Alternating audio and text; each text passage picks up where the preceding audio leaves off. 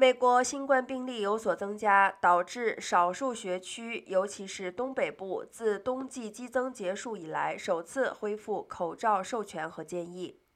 在学校中，口罩的回归并不像大流行早期那样普遍，特别是随着公众对病毒的担忧已经消退。但是，缅因州、新泽西州和宾夕法尼亚州的地区已经恢复了口罩令。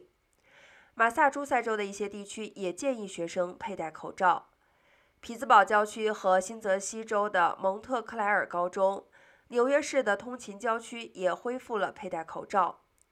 根据美国疾病控制和预防中心的数据，目前大多数被认为新冠高水平的县都在美国的东北部地区。